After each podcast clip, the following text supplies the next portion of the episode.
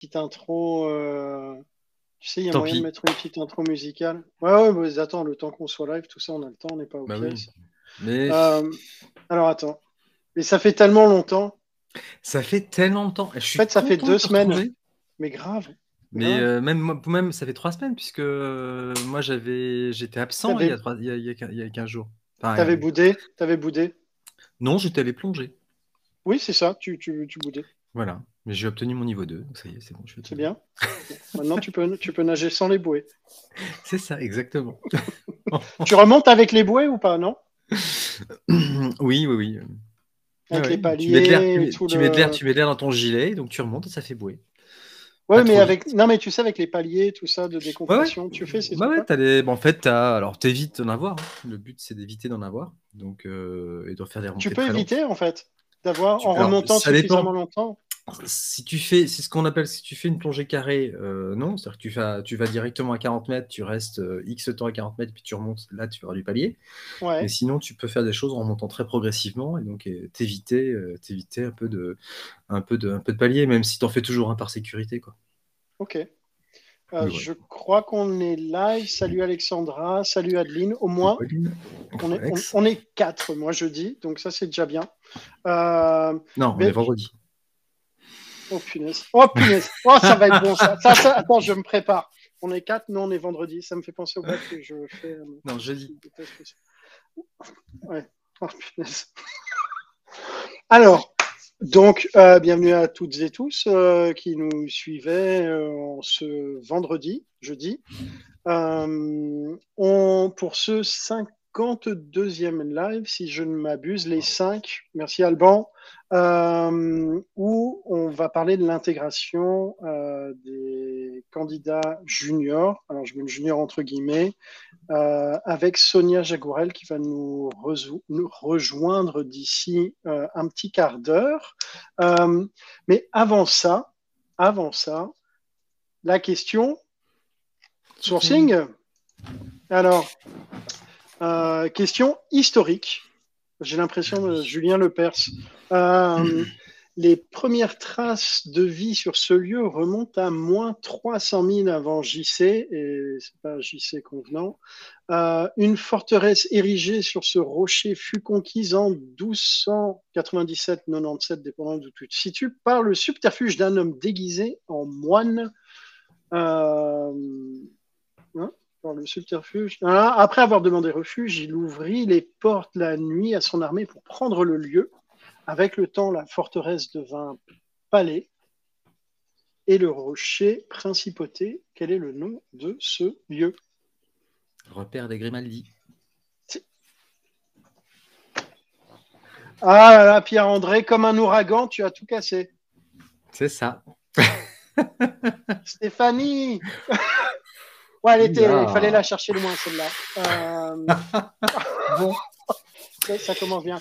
Donc, Ça Pierre-André, bien, euh, ça fait Oui. hyper longtemps, mais tu as pu euh, lire euh, toutes les newsletters. Ah si, juste un truc quand même, euh, je, je tiens à le dire, je, je, je suis, on, on est plus de 1800, euh, il y a plus de 1800 recruteurs qui reçoivent euh, cette newsletter.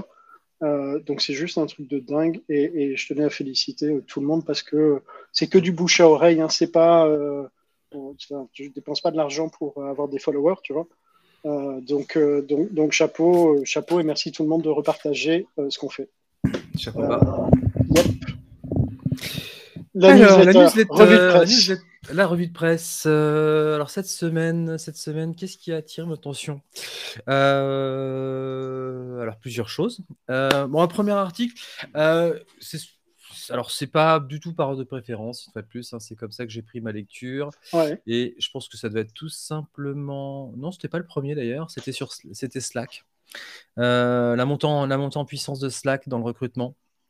Et Ouais. euh, non, c'est cette semaine ou pas d'ailleurs? Oui. si, si, les, Oui, oui, les prochaines offres d'emploi seront, seront, seront, Slack. Alors Ouais. pourquoi Slack? Bah, Parce qu'effectivement, bah, nous on le connaît avec Recruiters Kitchen par exemple, euh, où il y a plus de 4000 personnes, et effectivement, c'est devenu euh, principalement euh, par moment une, une- une place où beaucoup de gens viennent annoncer finalement le fait qu'ils recrutent des tables. Ouais. Euh, donc effectivement, on, on le vit nous en tant que recruteurs sur la France par exemple, mais donc le- le- l'article faisait état effectivement de euh, progressivement, je dirais, la pas la substitution, parce que finalement, en fait, c'est assez rigolo, mais donc globalement, il fait état du fait que Slack monte en puissance sur la, sur la partie recherche d'emploi, avec quelques exemples.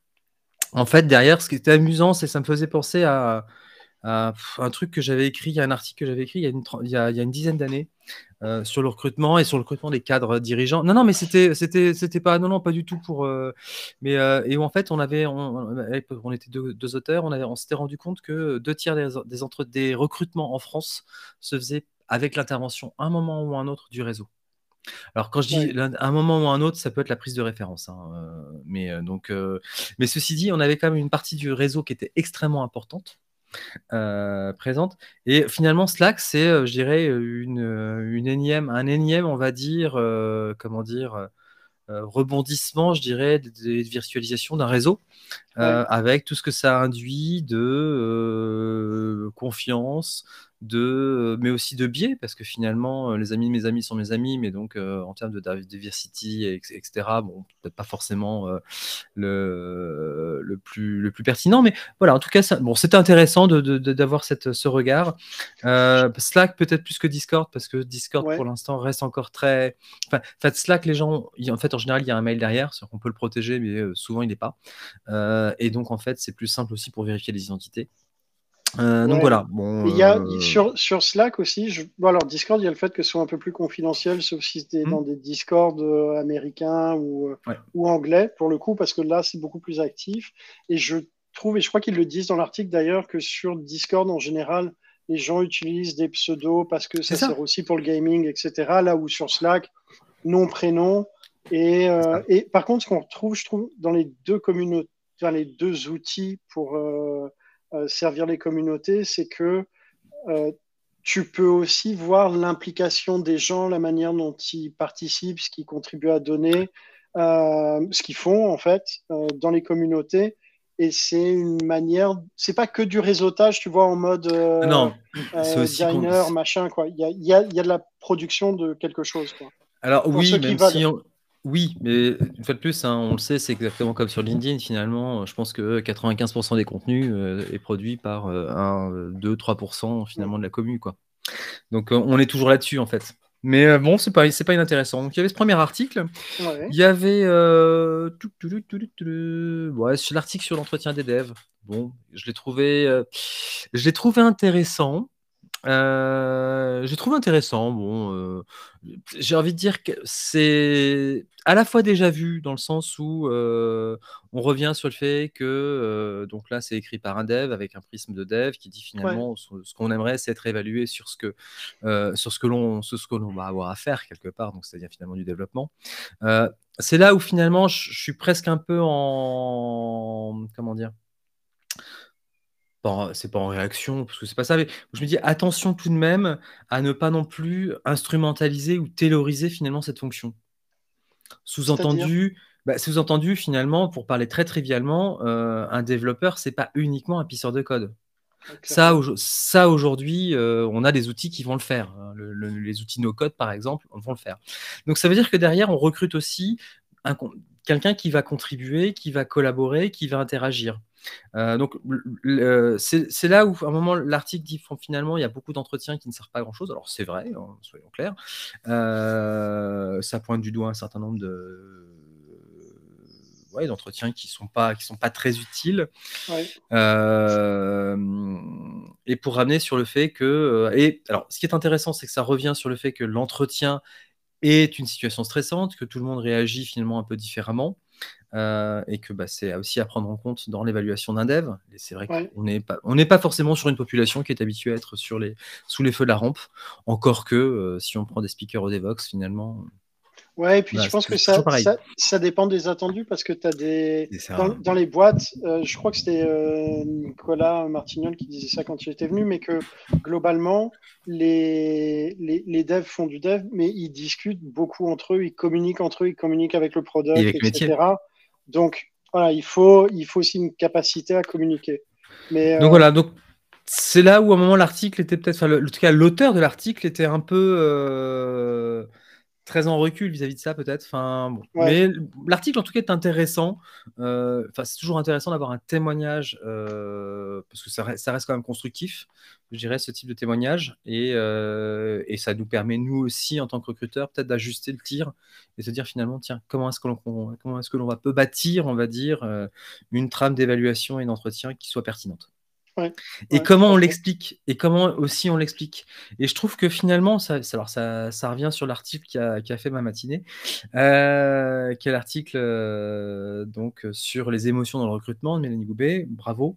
Euh, alors d'une part, c'est un article long. Moi, j'aime bien le long. donc là, j'ai été servi. Ouais, clairement. Non, il est plutôt, il est plutôt, il est plutôt chouette. Il est bien construit dans le sens où euh, euh, on part de, de ce que c'est que l'émotion. Il y a, d'ailleurs, il y a une jolie petite cible là avec euh, toutes les émotions, tout le, spectre des émotions hein, et, et, les dégradés qui sont plutôt, plutôt assez intéressants.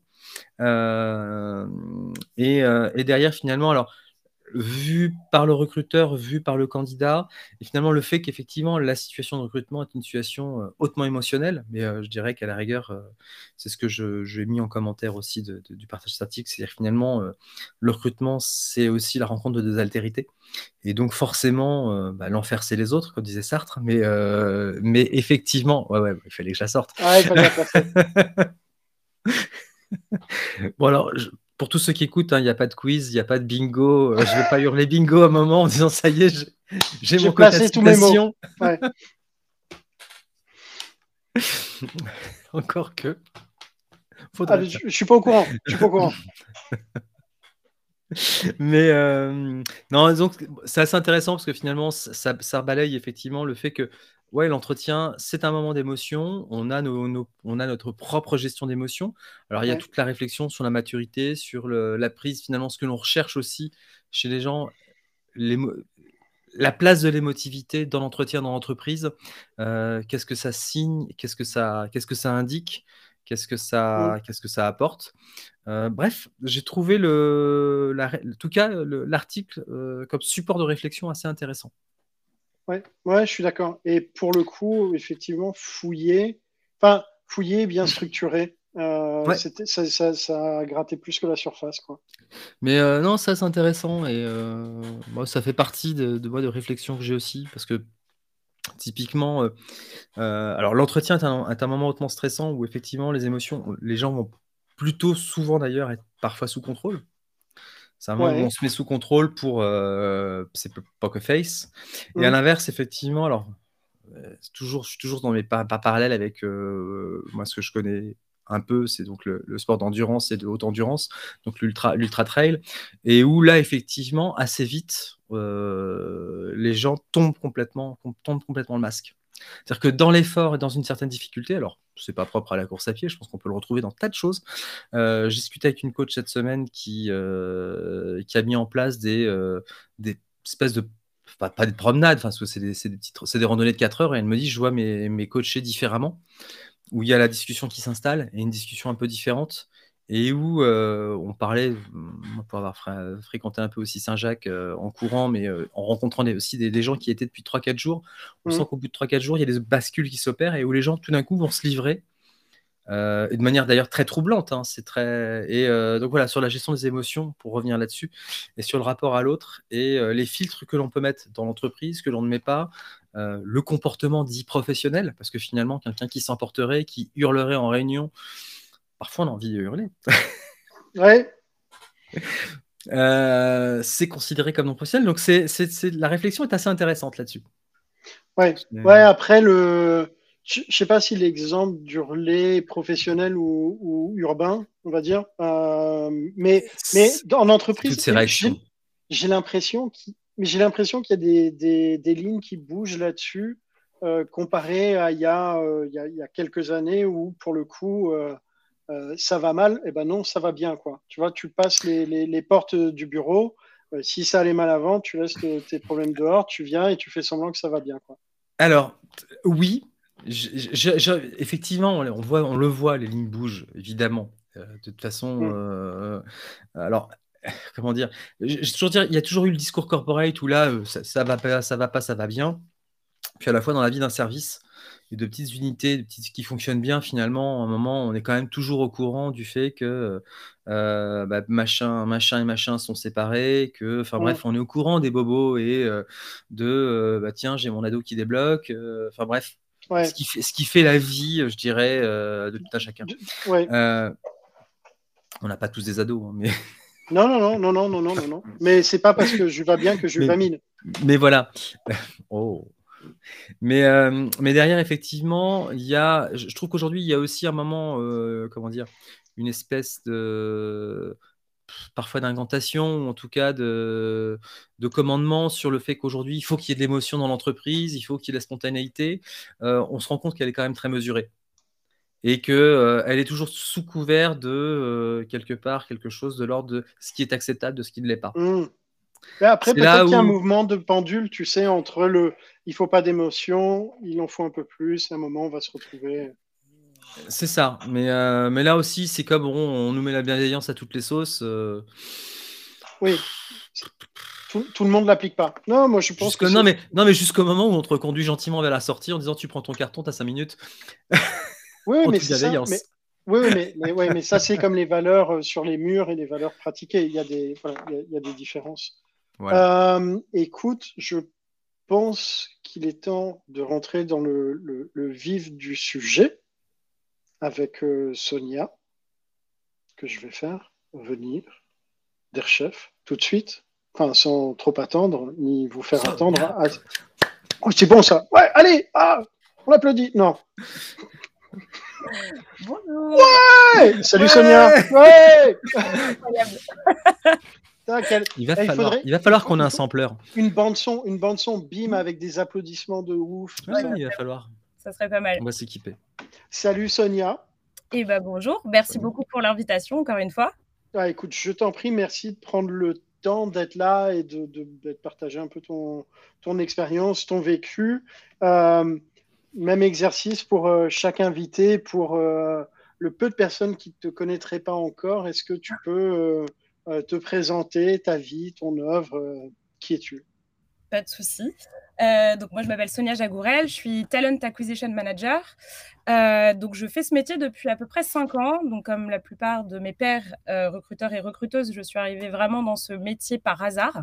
À la base, j'ai fait des études en sciences politiques, donc assez éloignées au in fine de ma carrière professionnelle. Et j'ai été extrêmement portée sur les sujets de discrimination à l'embauche. et je me posais pas mal de questions. Et donc, en me renseignant un petit peu à droite à gauche, je me suis rendu compte que ce métier existait et je ne le connaissais pas. Et j'ai eu la chance de pouvoir commencer dans un cabinet de, de conseil qui m'a fait confiance, euh, qui m'a formé, qui m'a fait monter euh, en compétences, euh, à la fois sur du côté très théorique, mais aussi un peu plus philosophique et méthodo. Et donc maintenant, ça fait, ça fait bah oui, cinq ans que, que je fais ce métier-là dans l'écosystème tech. et aujourd'hui, je travaille pour une entreprise qui s'appelle Scaleway, qui est un cloud provider français à forte identité européenne. Voilà qu'est-ce qui t'a euh, sensibilisé dès le début aux, problématiques de diversité dans Je pense que c'était déjà ma propre expérience euh, de concernant euh, en tant que femme racisée, mais c'était aussi les dires et ce que j'entendais de mes amis au moment où ils étaient en recherche de poste à la sortie des études, ou même sur la recherche de stage et d'alternance. Et j'ai commencé à me poser la question du comment, euh, j'arrivais pas à comprendre pourquoi il y avait un, tel voile entre l'entrée en process et nous, euh, à l'époque, quand on cherchait du travail. On nous a jamais appris à faire un CV, on nous a jamais appris à euh, comprendre quel était un process de recrutement, quels étaient les enjeux aussi de ce process de recrutement. Et je me suis posé la question de est-ce qu'il n'y avait pas des pratiques à pourquoi pas mettre en place pour avoir plus de transparence euh, quand on est dans une démarche de recherche de travail, mais aussi euh, comment les professionnels travaillaient et théorisaient ces, ces pratiques-là. Et donc, je me demandais s'il était possible de trouver l'espace euh, de process de recrutement le plus neutre possible pour enlever les systèmes de biais. Et, en fait, par la force des choses, bah, ça m'a amené à rentrer et de mettre les pieds dans ce secteur et dans ce métier et, et d'en faire des très beaux constats, des constats qui m'ont un peu plus aussi énervée. Mais in fine, ça m'a permis de, comprendre encore, plus les mécanismes puisque j'étais j'étais au sein de, ces mécanismes-là. et donc, du coup, de pouvoir avoir, en tout cas, j'espère, une parole un peu plus évangéliste auprès de mes amis, de mes proches ou même des, jeunes que je rencontre ou des moins jeunes que je rencontre aussi tout au long de ma carrière et ce que je, tends à, continuer de faire quotidiennement. Voilà. Et puis, étant passé de l'autre côté de la barrière, tu peux maintenant aussi contribuer à faire changer chacun à son échelle la, mécanique. écoute, alors aujourd'hui, le, thème, donc intégrer les profils juniors, je mets junior entre guillemets parce que pour le coup, junior, c'est large. Hein. ça peut être sortie d'école, ça peut être quelqu'un en reconversion, euh, c'est assez large et, je pense qu'on les aborde pas de la même manière. Euh, de, ton expérience,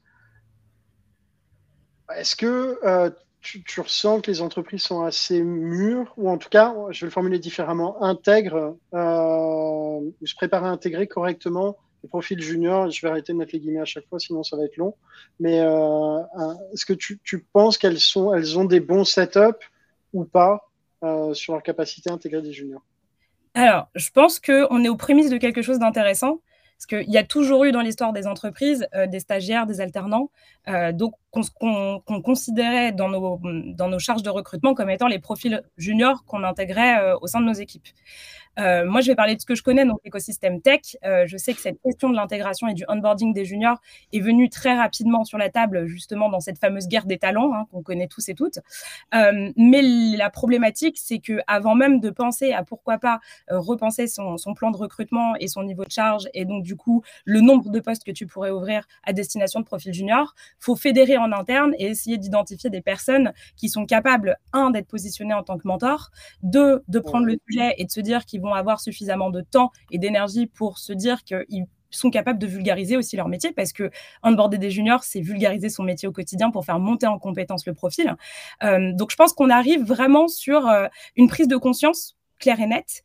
Et du fait qu'on a aussi énormément de métiers actuellement qui reviennent sur le marché un petit peu comme les top des métiers en recherche, principalement dans le secteur de la tech, qui ne sont plus enseignés en université et en école, on est obligé de rentrer dans cette logique d'onboarding de profils plus juniors pour essayer de créer une nouvelle génération de ces profils-là et de ces professionnels.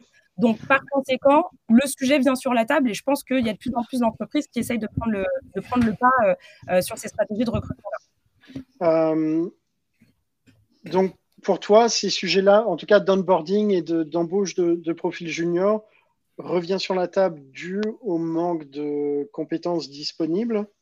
Euh, que, alors, j'ai lu deux, trois trucs là-dessus. Euh, je lisais des articles où ils disaient typiquement, non, mais embaucher des juniors, donc les points, euh, les, points intéressants, c'est notamment, ils sont pas chers. Tu, vois, non, bah, autant dire.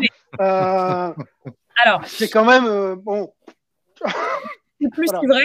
C'est plus si vrai parce que du coup, euh, les, de toute façon, les systèmes de rémunération évoluent extrêmement euh, vite, surtout dans ce secteur-là, dans le secteur de la tech. Historiquement, on pouvait recruter des juniors à 30-35 k. Maintenant, c'est même plus, euh, c'est même plus possible d'imaginer qu'on peut, en tout cas dans l'écosystème parisien, recruter des juniors à 30-35 k. Ça se fait de manière extrêmement rare. Je pense que la question du coût est venue en, en argument comme la question de la pénurie de talent, ça c'est évident, mais il y a aussi quelque chose qui est en train de, de, de, prendre, je pense, plus le pas sur, cette, sur, sur ce sujet-là, en tout cas au sein des entreprises, c'est que pendant très longtemps, surtout en France, on nous disait que passer un certain niveau de seniorité, euh, la voie de carrière privilégiée, c'était de passer manager ou manageuse.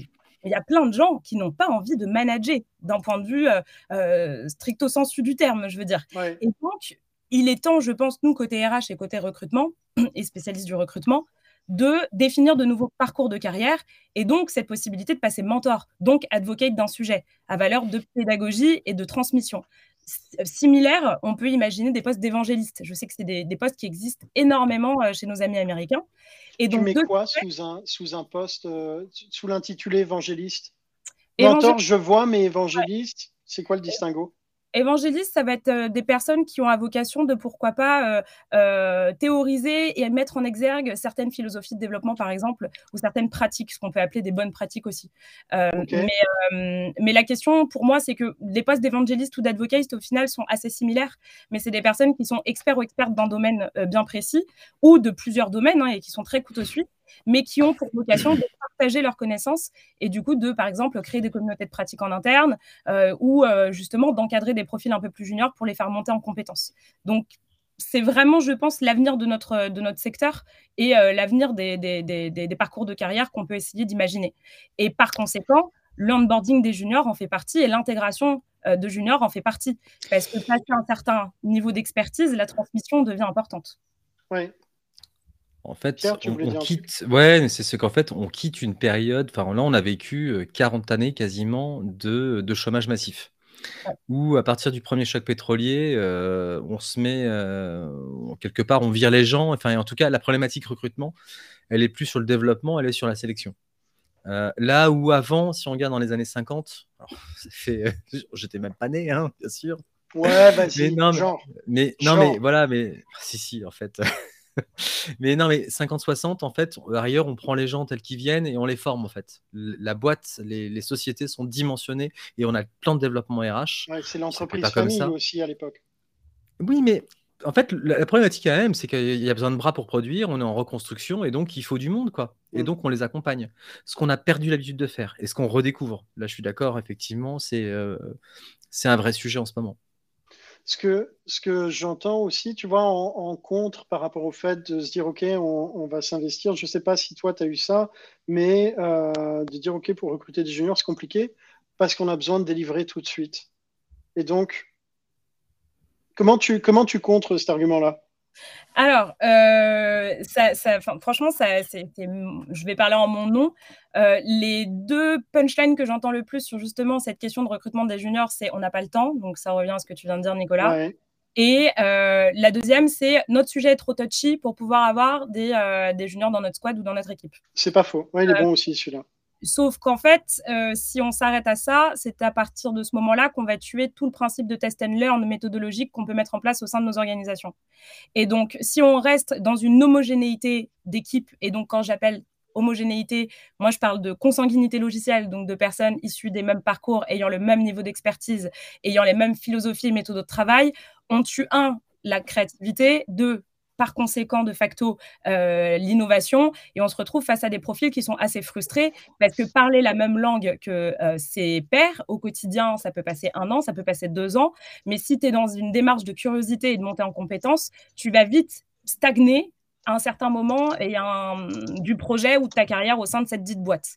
Donc, c'est à nous, je pense, d'arriver avec euh, les contre-arguments qui montre qu'aujourd'hui, bah justement, toute cette politique de diversité et d'inclusion, euh, principalement sur le pan d'une, d'une, de casser l'homogénéité de seniorité au sein des équipes, bah, ramène beaucoup plus de, euh, d'esprit critique au sein euh, d'une, d'une collaboration au sein d'une équipe ou d'une entité.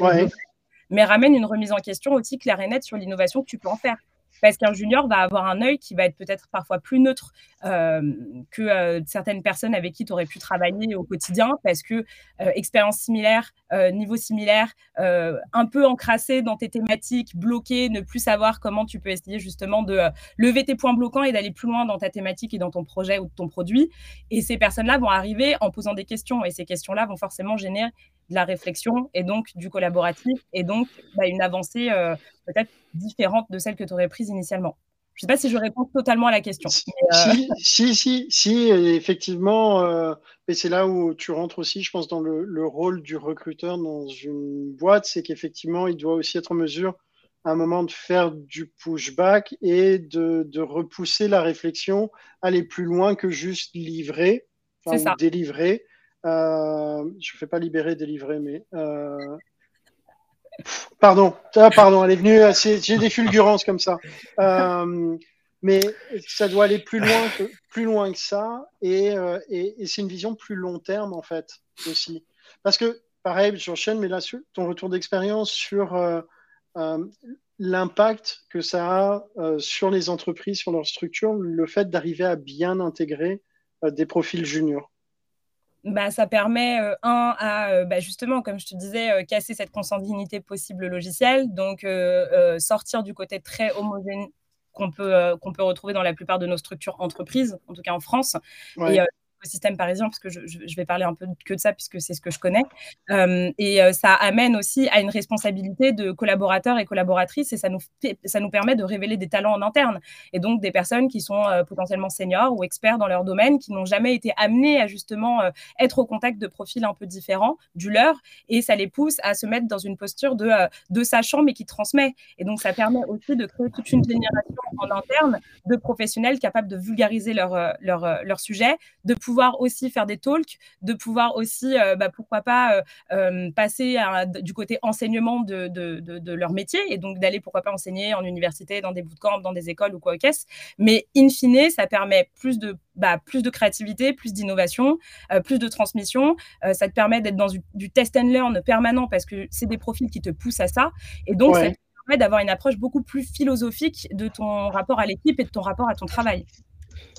Alors, oui, avec quand même ceci. Enfin, je, pense que effectivement, mais là, on est quand même beaucoup dans la transmission de l'organisation qui, quelque part, apprend au petit juju qui sait rien faire. Il y a quand même ce phénomène d'acculturation dans les deux sens, finalement, parce que c'est le, choc, c'est le choc de deux mondes. Exactement. Et c'est ça aussi qui, alors, qui, peut d'ailleurs déranger, parce qu'on se dit, ah ouais, mais là, euh, effectivement, ça bouge les lignes. Ce que, je suis d'accord avec toi tu bouges les lignes euh, dans le sens où tu vas devoir te mettre au niveau et vulgariser ton propos, ce que tu fais, et donc remettre, prendre du, comment dire, de la hauteur et du sur le sur ce que tu fais en fait. Clairement. Ce que, ce que disait euh, Gavin en, commentaire, que je vais essayer de, de, résumer sur une des raisons qui peut expliquer le, pourquoi de, cette réticence, c'est qu'effectivement, euh, les, managers ont peur de prendre des risques parce que c'est leur tête qui se fait couper si ça foire. Et donc, euh, le fait de se dire je prends pas de risque, donc j'embauche pas de junior, euh, parce que ils vont, on n'est pas sûr qu'ils arrivent à délivrer.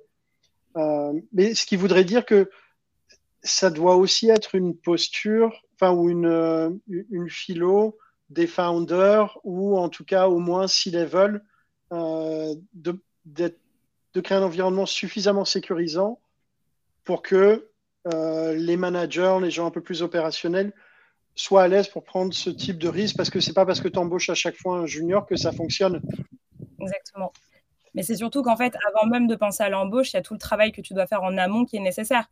Et donc, c'est d'aller faire bah, justement de l'évangélisme sur la thématique auprès des collaborateurs et collaboratrices au global, identifier qui pourraient être ton allié aussi au niveau recrutement, au niveau RH, pour pouvoir t'accompagner sur la construction euh, bah, d'un process dédié, parce que tu recrutes pas des juniors de la même manière que tu recrutes des seniors, ça c'est évident.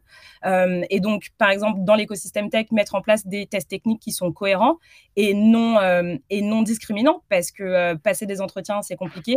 Quand on est junior, ça peut être intimidant. Maintenant, les trois quarts se font en visio. Donc, va demander à quelqu'un de live coder en direct, en mhm. visio, avec une, connexion Internet peut-être bancale. Euh, un, tu, tu, ne sais pas ce qu'il y a derrière l'écran des gens. Oui, tout à fait être vide intimidant. Donc, il y, a des, choses à tester. Euh, il y a des workshops à mener, ça c'est évident, pour essayer d'avoir euh, bah, les tests techniques les plus euh, qualitatifs possibles et les plus pertinents par rapport au profil. Mais tu as aussi l'identification de toutes les personnes qui pourront être là sur tout ce onboarding et cette montée en compétences. Et je pense qu'aujourd'hui, la technique la plus efficace, si tu as envie d'onboarder des juniors de manière vraiment euh, qualitative et euh, de penser après à leur long terme de carrière au sein de, au sein de ton entreprise, c'est de te dire que tu les mets pas et que tu les inclus pas dans les équipes instantanément. Tu fais un onboarding général sur le global de ton entreprise, qui est une compréhension des différentes verticales, une compréhension des, différentes, des différents périmètres. Tu peux les faire monter en compétence sur une stack qui est, euh, par exemple, globale euh, au sein de ton entreprise. Essayer de les questionner aussi pour casser le côté euh, très académique de la formation et de ce onboarding-là. Et donc, essayer de savoir s'ils ont des une appétence peut-être particulière pour une, une, thématique technique sur laquelle ils ont envie de monter en compétence. Les coacher aussi sur la posture, parce que c'est important apprendre la, bah, la, prise de parole en public, apprendre euh, à euh, euh, justement s'imprégner de la culture du feedback parce que c'est nécessaire. et puis, je pense que tout ça doit se, mettre en place avec donc des personnes qui sont compétentes à mener en place ce programme-là, mais des personnes derrière qui sont des dix managers de transition, donc des mentors, qui sont des personnes qui sont là pour essayer de faire profiter à ces profils-là d'un networking interne, leur présenter des personnes de manière peut-être un peu plus off, leur répondre à leurs questions de manière peut-être plus off aussi sur euh, bah, des thématiques techniques ou euh, des questionnements euh, sur l'organisation bah, du travail ou la philosophie de telle équipe ou telle équipe, les pousser à partager leurs constats parce que c'est hyper important. Donc tout ça, c'est vraiment un travail collaboratif et qui doit être en, total décloisonnement de toutes les verticales de ton, de ton, de ton entreprise. Tu peux pas prendre toi-même que le sujet et te dire oui, oui, non, mais ça va marcher, je vais l'imposer, on va forcer, et on verra si ça marche ou pas. On parle de C'est un élément structurel en fait. Exactement. Et comment tu, aujourd'hui, toi par exemple, quelle différence tu fais dans les, les process de recrutement? Sur quoi tu évalues un junior au sens jeune diplômé et un junior au sens quelqu'un qui peut avoir 10 ans d'expérience mais qui s'est reconverti? Alors, euh, sur du junior euh, en sortie d'études, donc recherche de premier, par exemple, contrat de travail, euh, l'axe de, d'évaluation, entre guillemets, d'analyse, moi, que je pousse pendant l'entretien RH, c'est vraiment du situationnel, mais c'est aussi le pousser à euh, analyser euh, ce qu'il attend. Donc, ces attentes sont hyper importantes et sont vraiment au cœur de l'échange. Mais dans ces attentes, il y a aussi euh, tout ce qu'il ne souhaite pas ou ce qu'elle ne souhaite pas rencontrer au sein d'une structure d'entreprise. La plupart ont déjà fait des stages ou ont de l'alternance derrière eux. Donc, il y a des constats qui sont clairs par rapport à des écosystèmes dans lesquels ils ont évolué. Et ça peut être un rapport à la hiérarchie qui a pu être compliqué à un moment ou qui s'est extrêmement bien passé et du coup qui les inspire sur une recherche un peu similaire. Ça peut être sur la structure de l'équipe, quelles sont leurs attentes de l'équipe, qu'est-ce qu'ils entendent derrière le mot équipe, mais il va y avoir aussi tout le parcours de formation qu'on peut définir en amont durant cet entretien avec eux. Euh, c'est des profils qui sont très curieux, qui ont envie de monter en compétence sur beaucoup de choses. Si moi j'arrive à définir trois, quatre axes euh, clés à la fin de l'entretien, ça veut dire que j'arrive directement avant même le onboarding et l'étape euh, du, test technique à pouvoir essayer d'imaginer ce que pourra être bah, l'intégration de ce profil au sein de, au sein de notre entreprise, par exemple. Mais sur quoi tu vas te quels critères tu vas essayer d'assesser, d'évaluer? La curiosité, principalement la curiosité. La curiosité, l'intérêt pour l'entreprise est évidente, ça c'est euh, sûr moi, je suis dans un, une entreprise qui a une thématique bien particulière, donc euh, on, porte un intérêt euh, particulier à l'intérêt qu'ils peuvent avoir pour nos produits et la, thématique globale euh, et les enjeux politiques aussi qu'on porte, parce qu'on est une boîte très politique. mais la curiosité est hyper importante et quelqu'un qui est capable aussi d'accepter le fait que il a encore beaucoup de chemin à, à parcourir.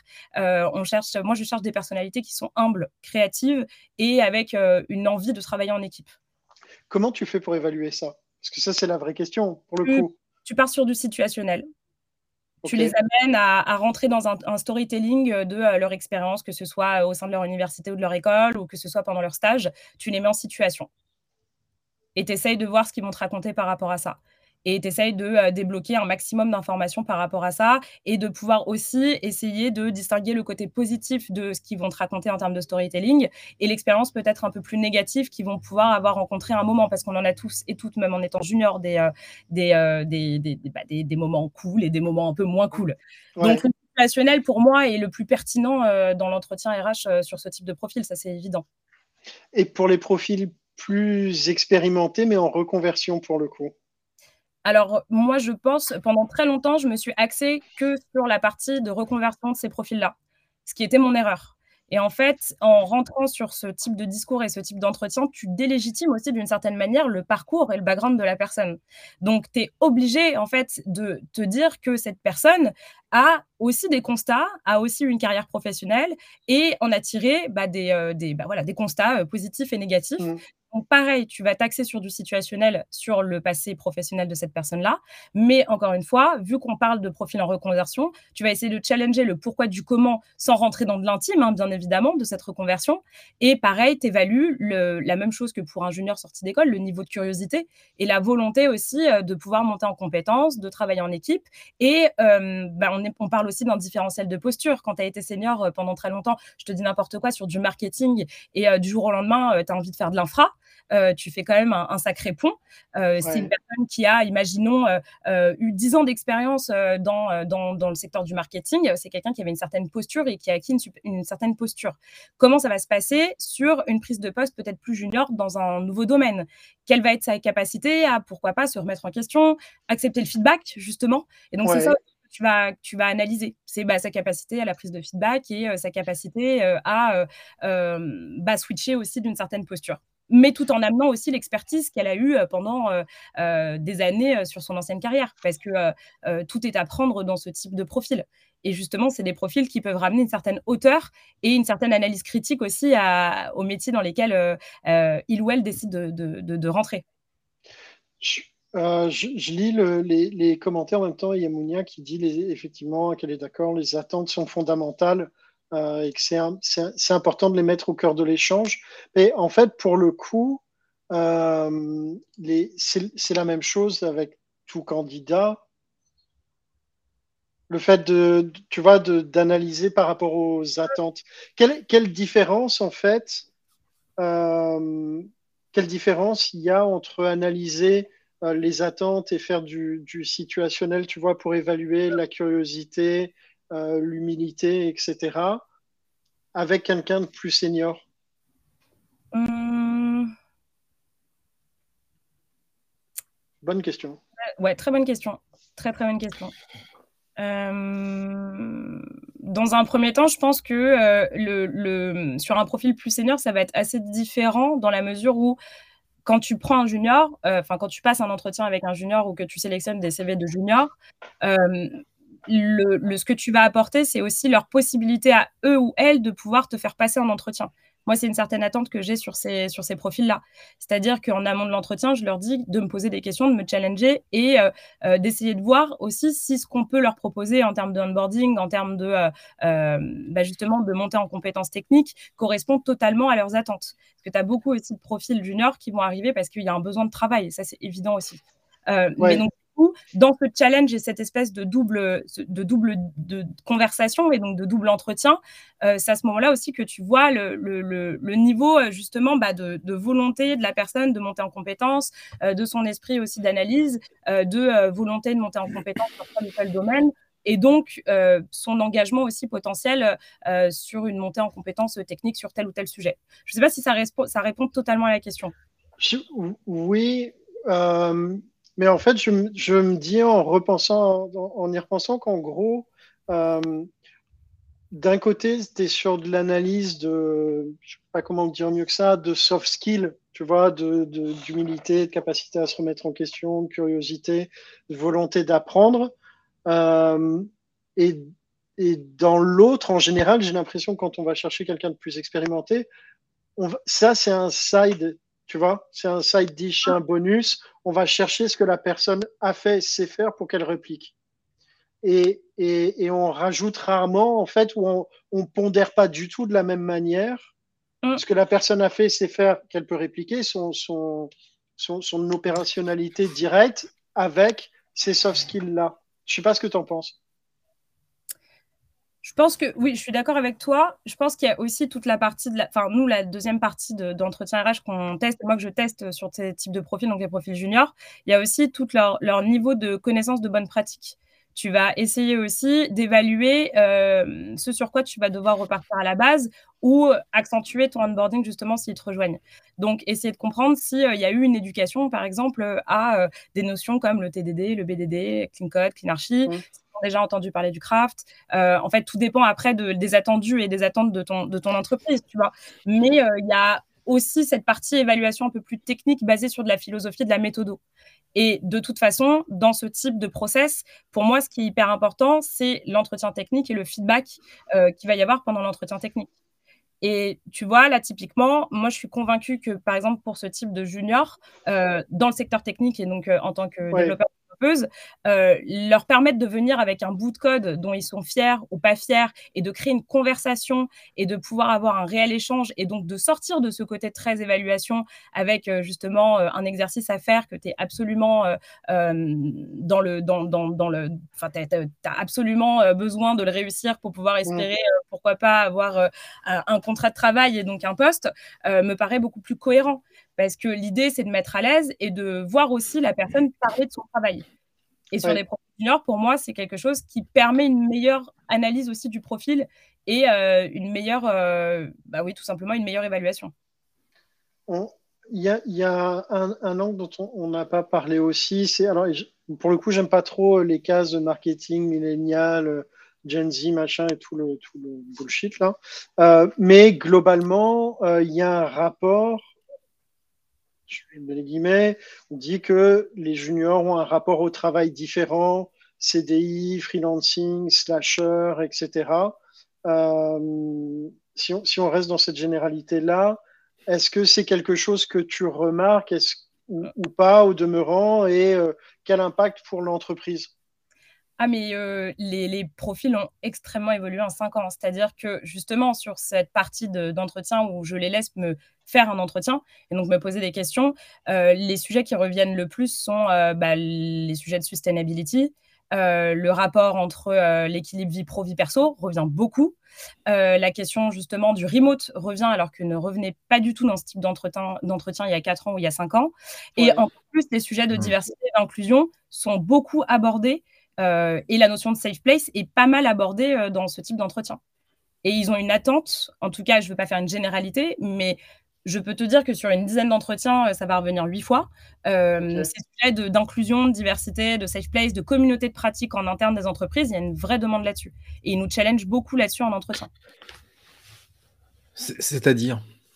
C'est-à-dire euh, safe place, qu'est-ce que tu, qu'est-ce que tu as, tu, qu'est-ce que safe place, c'est-à-dire, ce que la notion de safe place, c'est une notion qui est militante initialement, qui a été bah, importée mmh hein, dans contexte professionnel.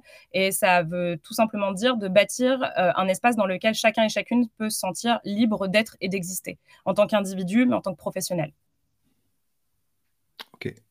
Et donc, c'est un espace où tu peux te sentir libre d'aborder des sujets euh, sans crainte de euh, ta hiérarchie ou de la réaction de tes collègues, mais aussi d'avoir une égalité et donc une équité par rapport à ton parcours de carrière et tes évolutions possibles au sein d'une entreprise par rapport à l'ensemble de tes collègues. Euh, là, on, dévie un peu pour le coup, mais quand en, entretien, tu te fais interviewer sur ces aspects-là, mm. euh, quels éléments de réponse concrets tu peux, aborder, tu peux apporter?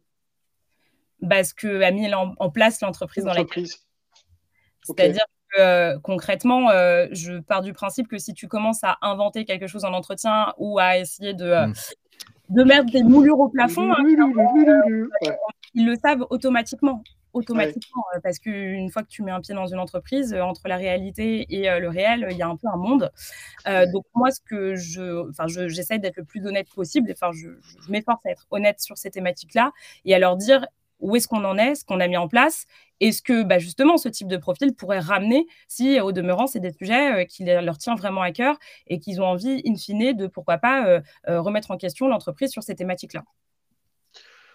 Euh, est-ce que tu, remarques des impacts aussi sur euh, la manière de travailler? Le, CDI, le CDD, est-ce que le CDI, c'est toujours le Graal attendu euh, par tout le monde ou pas? Oui, clairement. Alors, je ne sais pas, en tout cas, là, sur le recrutement des juniors que je fais depuis un an, c'est CDI ou rien. Et la plupart, même, se sont enchaînés des CDD à la fin de leur stage de fin d'études mais je pense que le contexte aussi politique dans lequel on est, et puis bah, euh, cette notion d'inflation, hein, parce qu'on est en plein dedans, euh, peut émettre certaines craintes. Euh, donc oui, en tout cas, moi, la question du CDI, je ne sais pas si c'est la même chose dans toutes les autres entreprises, et je serais curieuse d'avoir justement le feedback d'autres recruteurs sur, sur le sujet, mais le CDI reste le Graal, ouais, à l'heure actuelle. Oui, parce que alors effectivement, le CDD, ça peut, ça, peut, avoir un côté un peu exploitation, voilà, mais il peut y avoir aussi, tu sais, le, le freelance euh, qui dit voilà, je, ou, bosser à mi-temps au lieu de faire des plein temps, etc. C'est des choses que tu rencontres aussi comme attente ou pas? Mm, Non, clairement sur le freelance, je ne rencontre pas. Sur les demandes de 4-5e, de plus en plus. Les demandes de 4-5e, euh, ça, ça arrive de plus en plus. Parce que justement, euh, side project à côté, volonté de faire d'autres choses pour soi, essayer de monter d'autres projets associatifs ou quoi, ok, ça, c'est des choses qui, qui sont beaucoup demandées. Ça, va être un, je, pense que ça va être un sujet. D'ailleurs, pour tous ceux qui nous écoutent, s'il y en a qui ont mis en place la semaine de 4 jours, euh, j'aimerais bien faire un live là-dessus. Euh, on, a parlé des process d'onboarding euh, et, de leur importance. Quel conseil tu donnerais aux, entreprises on, va, le faire différemment. D'abord aux recruteurs, opérationnellement, ceux qui veulent pousser euh, l'embauche des juniors dans leurs entreprises Quels conseils tu leur donnerais? De mettre en place le onboarding le plus lent possible. Et qu'aujourd'hui, euh, il faut vraiment monter des systèmes de, euh, pas graduate programme, mais un petit peu similaires sur plusieurs mois, euh, permettre de pouvoir faire voilà, des batchs collectifs de profils juniors, avec à la fois donc, des personnes en interne qui sont mobilisées sur la montée en compétences, mais aussi des personnes externes pour amener une certaine neutralité dans le propos et dans la montée en compétences que tu as envie de faire sur certains sujets. c'est toujours bien d'avoir un œil extérieur d'un coach ou d'un freelance qui pourrait venir faire des interventions pour ramener aussi bah, peut-être un peu plus de hauteur sur euh, les méthodos et les philos qu'on a nous-mêmes en interne de notre entreprise. On dit euh, beaucoup que euh, intégrer des juniors, c'est les mouler à, leur, à, leur, à notre image et donc c'est tout bénéfique entreprise. Euh, moi, je suis partisane de dire que surtout pas, et que justement, ramener de l'extérieur et un œil extérieur leur permet aussi de prendre de la hauteur, eux, sur leur début de carrière et sur leur début de construction de posture. Ça, c'est hyper évident. Et de mobiliser un maximum, donc créer une communauté de pratique sur cette thématique-là, en amont de se dire même de recruter des juniors, et donc euh, de fédérer en interne sur le sujet, d'avoir des personnes qui sont mobilisées pour faire du sur-mesure avec ces profils-là, de faire du réel accompagnement, et de mobiliser aussi sur la notion de networking interne, et donc donc, cest qu'avant même de penser à l'intégration de ces profils-là au sein des équipes et d'équipes dédiées, leur permettre d'avoir une vraie vision 360 de toutes les équipes et de pointer du doigt aussi les équipes qui sont capables et aptes à pouvoir accueillir ce type de profil-là. Et donc, leur laisser le choix aussi d'une certaine manière sur euh, leur début de, carrière au sein de la structure. Ouais, es plus sur le. C'est une approche culture ad, même avec les juniors, plutôt que culture fit, quoi. Clairement. Et, tu disais, quand tu disais faire des batchs, euh, transverse à l'entreprise, quel que soit le métier Alors, pour l'avoir vu en place, c'est plutôt très problématique de faire ça. Parce que euh, si, tu te décides de faire une diversité euh, latente de profils, il y a des moments où tu vas avoir certaines frustrations euh, dans tes promotions, puisque tu as des personnes qui ont plus d'appétence que d'autres sur certains sujets. S'ils sont moins abordés que l'autre, et bah, tout de suite, ça peut créer un désengagement. Donc, faire des batchs par thématique métier et par intérêt, c'est beaucoup plus pertinent aujourd'hui. Ok. Ok. Euh, pour une entreprise qui n'a pas du tout euh, euh, entamé ce genre de réflexion, d'après toi, ça doit venir d'où?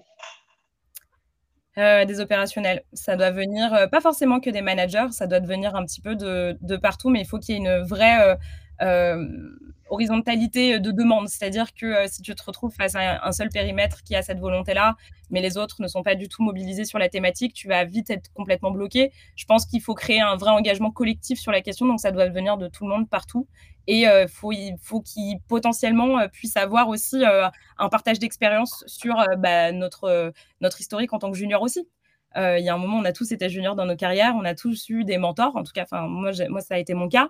Et euh, ces personnes-là m'ont aidé à grandir euh, à la fois sur mon côté très technique, mais aussi mon, mon, côté plus soft skill, ça c'est évident.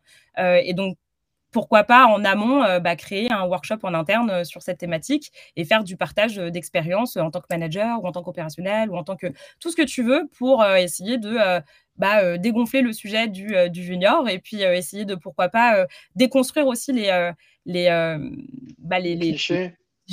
tout simplement. Et à partir de là, une fois que tu as créé de la conversation en interne là-dessus, via un workshop, un meet-up, tout ce que tu veux, c'est à partir de là que tu peux essayer de dessiner des plans d'action et des actions. Ouais. Ça va venir de c'est évident. Ouais, ce qui est compliqué, c'est que tout le monde n'abonde pas forcément dans ce sens-là. C'est une entreprise, donc dans la réalité de l'implémentation, il y aura forcément des équipes qui sont en résistance, euh, d'autres qui euh, le, sont un peu moins. Euh, est-ce que tu as, eu, eu l'expérience vue, ou entendue, pour le coup, d'entreprises qui voulaient intégrer des juniors, mais où ça a foiré? Oui, j'en ai plein. Et, si, et si oui, pourquoi? Tu vois, quelles sont les erreurs à pas commettre, quoi, en gros? Euh, bah justement, la, ce que j'ai pu observer. Pierre-André, tu t'endors? Pardon, non, non, je m'endors pas, je digère, pardon. euh... en plus, le sujet est très intéressant. Euh, les fois où j'ai vu un ratage euh, assez, assez intense, c'était justement sur la non-identification en amont de profils adéquats qui auraient pu porter et mentorer ces profils On s'est retrouvé face à des juniors qui sont restés en réelle autonomie et extrêmement seuls. Et pareil, avec une, une, mise en place d'une manière de travailler qui convenait pas forcément à ces profils-là. quant à, par exemple, la culture du full remote, est-ce que la culture du full remote est, est possible et envisageable avec des profils juniors? Est-ce qu'il y a un moment où il ne faut pas, pourquoi pas, imaginer de la flexibilité et donc un mélange des deux pour avoir aussi des profils qui puissent aller communiquer, rencontrer et moins se sentir seul aussi? Ça peut être quelque chose qui peut être assez intense. Et ça, nous, on l'avait pas, en tout cas dans les anciennes entreprises où j'ai pu, où j'ai pu, où j'ai pu travailler, il y a eu cette réflexion en aval et pas en amont, alors qu'on aurait peut-être dû l'avoir en amont à un moment. mais oui, l'identification de personnes qui auraient pu porter des mentors, ça, ça a été un gros problème. Euh, trop d'autonomie sur ces profils-là qui sont retrouvés extrêmement seuls et complètement perdus, bah, ça nous a fait perdre des profils aussi. Euh, et concrètement, euh, la place et la légitimité que tu leur donnes, en fait, peut parfois, malheureusement, bah, se retourner contre toi, parce qu'il y a un moment, s'ils sont rentrés dans le cadre d'un programme et qu'ils ont été identifiés comme juniors et qu'ils restent identifiés comme juniors au bout de 2-3 ans au sein de ton entreprise et qu'ils ont eu du mal à déroger à l'étiquette qu'on leur avait collée sur le crâne, bah, c'est très compliqué de se sentir pertinent, légitime et justement de passer aussi à la next step de ce que tu imaginais aussi de, bah, de ton parcours au sein de l'entreprise. Oui, parce que l'intérêt, c'est aussi, aussi de fidéliser les, les, les, personnes. Il y avait des, des, des, parcours de soit de recruteurs qui voulaient devenir dev et qui se sont fait accompagner par leur entreprise, voilà, avec succès pour le coup et avec bienveillance de la part d'une équipe technique, a pris le temps, etc. Forcément, ces gens-là, tu les fidélises et ils vont pas aller voir ailleurs pour 100 balles de plus par mois. Quoi. Euh, il y, a, un commentaire de Karine euh, qui dit que euh, malgré pas mal de programmes, VIE, Graduate, ISEC, etc., il y a un manque de candidatures. C'est-à-dire qu'il y a même une pénurie sur les profils juniors. Est-ce que c'est quelque chose que tu vois aussi ou, pas? Non, je suis pas spécialement d'accord. Après, euh, moi, je me retrouve pas dans cette situation aujourd'hui parce que euh, il y a eu tout un travail de marque employeur énorme. Et euh, on a été euh, ultra mobilisés en interne pour aller faire des talks, pour parler justement de euh, ce qu'on voulait mettre en place sur des juniors. Et je sais que dans les entreprises où on mettait en place justement bah, une communication très claire et puis aussi une identification des personnes qui étaient mobilisées sur ce programme-là, avec cette possibilité justement de pouvoir les questionner sur LinkedIn, de pouvoir les contacter en direct, d'essayer d'avoir des entretiens informels pour essayer d'en savoir plus, et bah forcément on était identifiés comme étant des structures qui recrutaient des juniors. Et donc par conséquent, on se retrouvait parfois même avec beaucoup plus de euh, CV que de postes disponibles. Mais c'est évident qu'il te faut être identifié comme étant acteur du marché euh, qui favorise euh, l'intégration et le recrutement de ce type de profil. Et tout ça, c'est un travail de communication de longue haleine. Ça, c'est évident. Oui, tout à fait. tu as, ce boulot, effectivement, de, marque employeur à faire euh, et c'est des taux que vous donnez où dans, Il y a des partenariats avec certaines écoles euh, ou c'est de manière plus large dans la presse? Ça va être... Peut-être que tu peux pas donner un petit peu la stratégie de com que vous avez, je sais pas. Non, c'est un peu partout. On est hyper présent, euh, université, bootcamp, euh, école. Bien évidemment, euh, on organise des meet-up en interne aussi. donc, il y a tout un travail de mes collègues là-dessus, donc de faire venir des personnes, enfin des profils plus juniors qui auraient même potentiellement des questions à poser et juste des questions à poser à nos opérationnels et à nos, à nos ingénieurs. dans les anciennes entreprises dans lesquelles j'étais, il y avait aussi bah, une identification très forte d'un point de vue média et donc présence dans des podcasts ou dans des médias de plus plus large audience dans lequel on annonçait euh, officiellement qu'on recrutait des profils juniors et on expliquait pourquoi on recrutait des profils juniors. Mais du coup, en fait, ta stratégie de com, elle est 360, elle doit être partout identifiée, identifiable auprès des écoles, les universités, bootcamp, whatever euh, nombre de programmes. Elle doit être euh, identifiée dans l'écosystème via des posts de blog, via du Twitter, pourquoi pas, via tous les médiums sur lesquels tu es présent. Il y a euh, une communication qui doit se faire aussi par les opérationnels et les ingénieurs sur leurs propres canaux s'ils sont OK pour le faire, qu'elles sont OK pour le faire. Mais on a besoin de créer aussi ce décloisonnement entre la candidature spontanée et juste la possibilité de pouvoir poser des questions. Si tu te rends accessible et si tu montes une stratégie de com dans laquelle tu es accessible pour pouvoir répondre juste aux interrogations que il et elle pourraient avoir sur ces programmes-là, et bah tout de suite, il y a un bouche à oreille qui se fait automatiquement dans l'écosystème et les gens sont au courant que en pingant, je te dis n'importe qui, enfin je, ne sais pas qui, on va dire Antoine, et bah Antoine sera toujours à ta dispo pour pouvoir t'expliquer comment fonctionne notre stack technique, comment fonctionne ton, enfin le parcours d'onboarding des juniors. on met aussi, enfin mettre en lien aussi des personnes anciennement juniors de ton entreprise pour faire aussi un partage d'expérience. Etc. exactement, et un partage d'expérience honnête basé sur bah, des points positifs, mais aussi les points négatifs qu'ils ont pu observer ça, c'est hyper important. Le, être transparent et transparente et leur offrir la possibilité aussi de pouvoir faire du vrai récit de ce qu'ils ont vécu et de ce qu'ils ont pu euh, euh, bah, justement définir comme constat in fine de leur expérience, c'est hyper important. Oui, ouais, parce que si c'est tout beau, tout rose, ouais. Ouais, voilà. En général, il y a un truc. Il y a un truc. Karine demande si as des, tu, tu fais des job fairs. Euh, les job fairs, c'est important, oui, pour être identifié comme acteur sur le marché qui, euh, recrute. Euh, malheureusement, de mon expérience actuellement, là, sur les job fairs que j'ai pu faire, il y avait très peu de profils juniors. Ou du moins, les profils juniors n'étaient pas forcément en adéquation avec ce que nous, on pouvait proposer en termes de poste. J'ai l'impression que le classique job fair salon fonctionne de moins en moins sur de l'IRL. Enfin, en tout cas, moi, c'est, j'en parlais avec euh, d'autres recruteurs euh, du, marché et on se disait qu'on était assez hallucinés de voir euh, aussi peu de participants et participantes. Je pense que les job fairs aujourd'hui sont extrêmement pertinents pour bah, les sales et les business de manière générale, mais pour le recrutement, j'ai l'impression que d'un point de vue marque employeur, c'est pertinent d'être là, mais pour sur du terrain, en termes de résultats, pas trop. Pas trop, ouais. on, on, arrive au bout de notre heure. C'est dingue. Euh, enfin, voilà. je dirais que ça fait un quart d'heure qu'on discute. Euh, donc, je, vais devoir tirer le rideau parce qu'en plus, après, je dois. réunion, le travail appelle.